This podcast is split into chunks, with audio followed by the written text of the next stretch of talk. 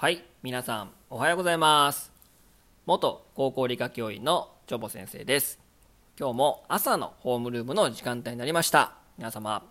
元気ですか？ということで、まあ、土曜日の朝ですけども、まあ、お仕事の方も、お休みの方もいらっしゃると思いますけども、えーぜひね、あのホームルーム聞いていただいて、皆さんよろしくお願いします。えーこのチャンネルでは朝のホームルームの時間帯では時事問題や自己啓発系のお話をしております。夜の時間帯のホームルームではサイエンスのこと、生物のこと、教育問題について主にお話をしております。まあ、気まぐれな更新放送ですので、朝だけとか夜だけとか、一日両方ともとか、えー一日何にもないとかありますけども、まあ、ランダム放送ですけども、まあ、ぜひね、あの、コメント等いただけたら非常に嬉しいですので、皆さんレスポンスの方もよろしくお願いいたします。えーで今日の朝のホームルームのお話なんですけども、まあ、時事問題について取り上げたいなということで、えーまあ、24日ですかね、ちょっと前ですけども、えーさざ波投稿で批判の高橋洋一内閣官房参与が隕石辞任、えー菅首相は大変反省されていたというコメントを出してますけども、えー高橋洋一内閣官房参もう元ですけども、えー元内閣官房参与あと下越大学の教授でもあるんですかね。の、まあ、不適切発言ですかね、ツイッターへの書き込みが、え2度にわたって批判を受けており、まさざ波とか、へみたいなものみたいな感じの投稿されて、それがもう大炎上して、えーまあ、自分から自らお辞めになったと。いうことですね。で、これ以上迷惑をかけられないということで辞任された、大変反省されていたというね、菅首相の記者団に語ったことも書いてありますけども、はい。で、まあ、どんなね、投稿をしたのかというとですね、ツイッターにですね、えーまあ、各国の、まあ、感染者数を、まあ、グラフ化したものを載せて、で、日本がね、めちゃめちゃ少ないんですね。はい。まだツイッターとか見てもらいたいんですけども、あの高橋、あの、洋一さんのね、そうするとまあインドとかねフランスとかカナダも、まあ、ドイツも日本あえっとアメリカかな？とかもこう並べてあって日本がまあかなり少ないと毎日の感染者数ねはいでそれでそれを見てですねそのグラフ載せてその上にですねあのツイッターのつぶやきで、えー日本はこの程度のさざ波第1波とか第2波とか言ってますけどももう本当にさざ波級だぞ。他に比べればっていうことですかね。でこれで五輪中止とか言うと笑う笑うっていうのは笑うは2回続けてるんですけどでこの発言を聞いてもうねもう皆さんもう大炎上。何を言うてるんや。死人が出てるだろうがと。でもうそんな我慢されてる方もいるのに。もう本当に明日ね生きるかわからない死ぬか分からないっていう苦労をされてる人もいるのになんだこれは笑うとかね五輪とかやってる場合じゃないだろうみたいな感じでもう大炎上ですよ、まあ、そうやって言ってる人もねコロナの方にあの感染してるんで何とも言えないんですけども。あとあと何ですか？あと緊急事態宣言。緊急事態宣言も欧米に比べるともう塀みたいなものやからもう効果なんかないよみたいなことも発言もされて、また、立て続けに投稿してもう大炎上してもうでもうみんなまあまあ自らもうね迷惑かかるしもうねいやいやいやいやこう言われるしねもうやめるということでやめられたわけですけどもね。まあまあね、まあ、内閣官房参与ってそもそも何って感じですけども、まあ、内閣が対応すべき各種分野において優れた専門的知見を有する人材を首相が直接任命し、えー任じられた当人は首相に対して直接意見を言いまた情報提言や助言を行ういわゆるもうブレーン、ね、側近的存在であるということでね、まあ今ウィキペディア読んだだけですけども。もうということでまあねあのまあ、政府の動きとか、まあ、首相に対しても直接ね、まあ、アドバイスというか提言を出せる、ね、すごいねもう側近ですよね。もう右腕的な、もうそまあ、何人かいらっしゃいますので、ね、えーそれぐらいもう重要なもうポストですよね。まあ、有名なのが元ですけども、元内閣官房参与の、まあ、藤井聡さん、あの、兄弟の方ですけども、もう内閣さん、あの、官房参与ね、やられてて、いろいろそのその方が言ってましたけど、ドアウェイみたいですね。もう財務省が全てを握ってるんで、まあ、それに対しての財政拡大しろとかね、消費税は増減税すべきやとかいうのをもう提言しても、もう財務省に叩き潰されて、もうみんな敵みたいな感じみたいですけども、まあ、そういったま高橋洋一さんも、まあ、財務省に結構強めの意見を言えるので、まあ、そういった面ではね、ま、評価に値するのかなと思いますけども、あのまあ、あれですね、大阪都構想はめちゃくちゃ推してたので、なんでなんかなって感じはしますけども、いいいいのか悪いのかよく分かりませんけども、まあ、さざ波投稿で、まあ、隕石辞任されたということですけども、で、ここでちょっとね、まあ、考えたいのが、もうちょっと言い方あったんじゃないかなと。まあ、確かに、まあ、データだけ見れば、グラフだけ見れば、まあ、ほんまにさざ波なんですよ。少ないから。でも、まあ、その立場の問題もあるし、もうちょっと人を納得させられるように言えたんじゃないかなと思うんですね。で、まあ、ツイッターだから、140文字でしか表現できないから、まあ、それの制限もあったのかもしれないですけど、まあ、あの高橋洋一さんね、あの YouTube チャンネルを持ってるので、まあ、そこでもね、しっかり言えばよかったんかも、まあ、見てないので、まあ、言ってるかもしれないですけど、まあ、もうちょっとあったんじゃないかなって言い方がね、うん、でそれをちょっと考えたときに、これなんか授業とかで使えそうやなと思って。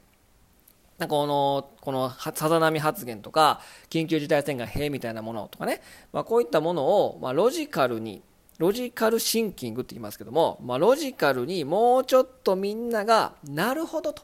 そうだよね。さざ波やよね、それってねっていうように、まあ、納得させられるように、まあ、こう作り変えるというか、まあ、論理的に考えて私ならこういうみたいなねそういった表現とかのそうそういう授業に使えるなと思ったんでちょっと僕もやってみようかなと思ってこの「さざ波」っていう発言確かによろしくはないんだけど人にあやっぱそう言われてみればさざ波だよねっていうのを、まあ、納得させられるようにちょっと考えて自分なりに考えてみたんですね。うんまあ、確かにまデータを示してるから、まあ、一応まあエビデンスというかね、まあ、そのさざ波と呼ばれる根拠を出してるんだけどそれだけでちょっと弱いかなと。ちゃんとグラフ見ない人もいるしね、うん、でやっぱりその何て言えばよかったのかなということをちょっと考えてみたんですけども、えー、その、まあ、毎日の感染者数を各国と比べて出してるわけなんですけど、まあ、そもそもなんですけどねそもそもの話なんですけどこの COVID-19 ね日本ねなぜか感染者数として毎日出してるわけなんですよ。感染者数。まあここは別に何もねおかしくないなって皆さん思ってるかもしれないんですけどもこれね本来なら患者数なんですよ。なんか症状あるなと言って病院に行きました。で病院に行って検査したらインフルエンザですよと言われました。そうするとその時医者がえー、診断したのでその診断された結果インフルエンザの感染者じゃなくインフルエンザの患者になるんですよ。お医者さんが診断するわけなんですね。でインフルエンザと感染力比べてどうなんだとかねインフルエンザの致死率どうなんかって比べてるけどそもそもインフルエンザは患者数で表してるんでもうそもそももう比較できないんですよ。で毎年インフルエンザには、えー、1000万人日本人だけでね日本人だけで1000万人の患者がねいるわけですよ。患者さんいたんですよ。まああの昨シーズンめちゃめちゃ減りましたけどね。で感染性の風邪えー、あの COVID-19 じゃないけど、えっと、コロナウイルス。コロナウイルスはどこでもあるから。コロナウイルスとアデノウイルスとかライノウイルスとか、えー、そういったウイルス性の感染する風邪にかかる人が大体1000万人。これも患者なんですね。医者が判断診断してるから。なので感染症風邪とインフルエンザで毎年2000万人近く。日本だけですよ。2000万人の患者さんがいたんですね。でこの COVID-19 だけ、まあ、未知のウイルスだから医者もね診断できないっちゃできないし、まあ、この抗原検査もなかなかね、あのー、進んではいないんですけどなぜか感染者数で出してるんですよ。でその感染者数の中には、えー、PCR 検査で判定しますよね。で PCR 検査で陽性感染者っていうのは患者数も含んでるけど感染者数100人いました PCR の結果。そのうちの何人が患者数っていうのは出してないし必ず少なくなりますよね。普段インフルエンザとか感染性の風邪で出してる患者数の患者数出しますからその必ず感染者数って母体が大きいですからね。母数が多いからそのうちの何人が感染患者数だから必ず患者数っていうのは感染者数よりも少なくなりますよね。だから今出している日本のデータの中の感染者数っていうのはその COVID-19 の症状が現れてもう苦しんでる方っていうのはその出している感染者数よりも必ず少ないはずですよね。患者数ってことは。でさらにさらにこの PCR 検査にもちょっと闇があって PCR 検査って、え、COVID-19 以外にも複数のウイルスにも反応するらしいんですね。例えばマイコプラズマにも反応するらしいしインフルエンザあとはまあそのライノーとかねアデノとかにも反応するみたいなので必ずしも PCR あなたは陽性ですよ感染ですよ出たとしても COVID-19 にピンポイントにかかってるか反応してるかっていうのは分からないみたいなんですね。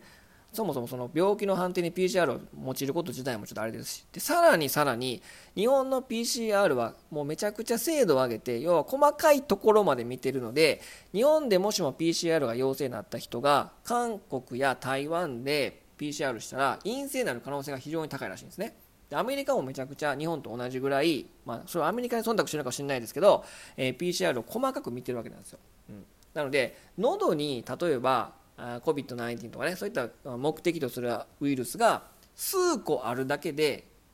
陽性反応して陽性になって感染者として数えてるわけなんですよ。だから無症状でうつるとかね無症状でもあの陽性になるみたいなこと言ってるけどいやその無症状はもう患者じゃないしそれ感染者に含めたらあかんやろと思うんですけどね、うん、韓国はもう全部バーって調べたんであれですけど、まあ、中国はそれはあの感染者数入れてませんのでそういう、ね、数字のからくりもあるしいっぱいいろんなウイルスに反応するしでさらに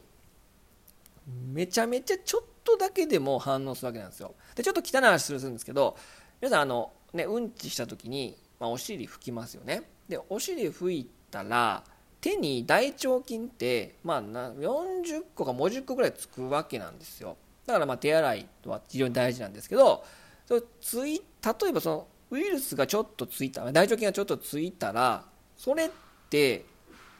ついてるけど別に何て言うかなお腹痛くなったりとか口に入れたらあかんよだけど手についた状態のただ状態って別に患者さんじゃないじゃないですか。なんか胃腸風邪になったとかわけじゃないじゃないですか。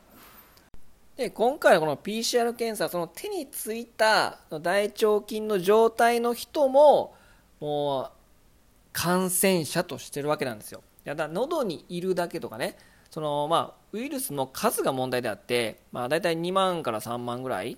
やったかな？の自分の細胞が乗っ取られてそれだけ増殖したら発症してもう患者なんですよ。だからもう1個とか2個とか別に1個だけ食べても2個だけ口の中入っても COVID-19 があの発症するわけじゃないので免疫機能ありますからね我々ね。だからそういったちょっとしかないものも感染者数と数えてると。でも大腸菌でお尻で拭いたら、えー、あのお尻拭いて大腸菌が手についた状態のものって別に患者じゃないし発症もしないんだけどそれも全部感染者数と含んでるから今発表してる感染者数は実はもう多くてそのうちに患者として COVID-19 に苦しめられている人はめちゃくちゃ少ない可能性がありますよと。ね。そもそも感染者数として数を数えているということ。で、PCR 検査は様々なウイルスとに反応するということ。で、めちゃくちゃ細かいところも見て、手に、例えばお尻拭いて大腸菌が手についた状態の人のことも数に感染者数として数に入れてると。喉に喉に数個あるだけでももう感染者数として数えているということ。なのでそれから見ても言えるしそもそものその感染者数も他にの国から比べれば少ないということと今言ったように患者数として数えていないから全然 COVID-19 は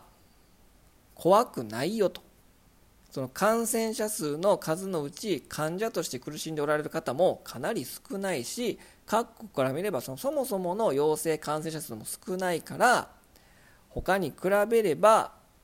この日本の感染者数要は患者さん COVID-19 は他に比べればさざ波ですよと。ね。この程度のさざ波なんですよと。だから皆さん五輪中止とかもうそういった次元ではなくもう安全ですから